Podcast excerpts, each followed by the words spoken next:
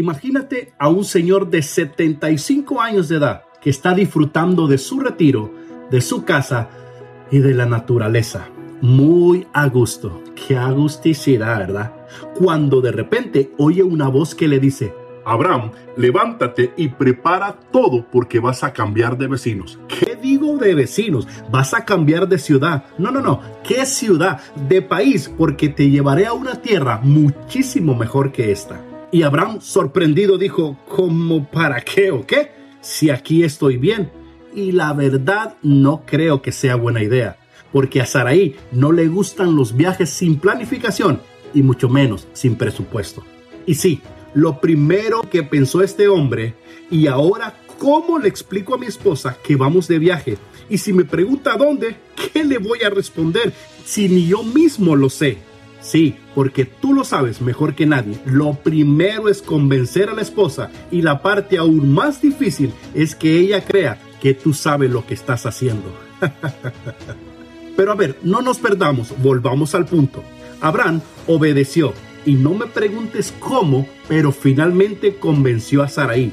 Y rápidamente, bueno, eso de rápidamente no te lo creas, porque a los 75 años, rápido, como quien dice rápido, eh, tampoco.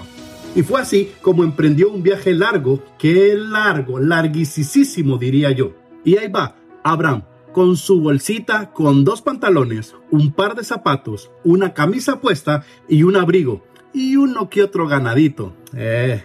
En cuanto a Saraí, también muy poco lo que llevaba, según ella. Nada más dos maletas para su maquillaje, 46 pares de zapato, 15 zapatos de tacón, 50 vestidos y más 10 de gala. 38 sombreros, ropa para el gym, más un poquito de ropa para el frío y pues obvio, también un poquito de ropa para el calor a decir verdad, iba algo molesta porque no le dio tiempo de sacar lo necesario.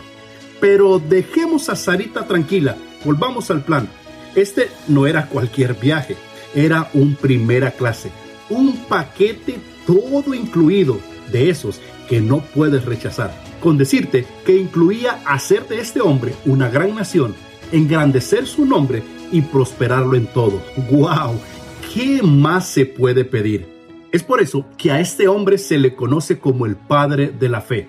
Y tú dirás, Mario, ha de ser porque no tuvo miedo. No, tuvo muchísimo miedo.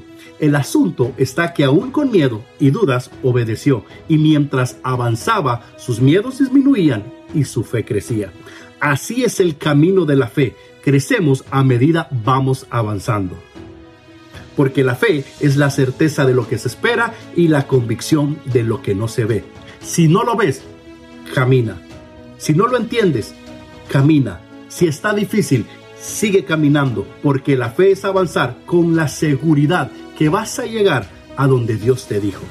Y ya para terminar, ah, yo sé que quieres que siga, pero aún lo bueno tiene que terminar. Sería de bendición para mí si me escribes una reseña, me regalas un like y compartes este episodio. También te dejaré un link de PayPal donde puedes apoyar desde un dólar hasta un millón de dólares. no sabes cómo disfruto decir esta parte. También te invito a que pases por mi canal de YouTube que se llama Soy Mario Castellanos. Date una vuelta y te aseguro que no te arrepentirás. Que Dios te bendiga. Soy Mario Castellanos. Bendiciones. Chao.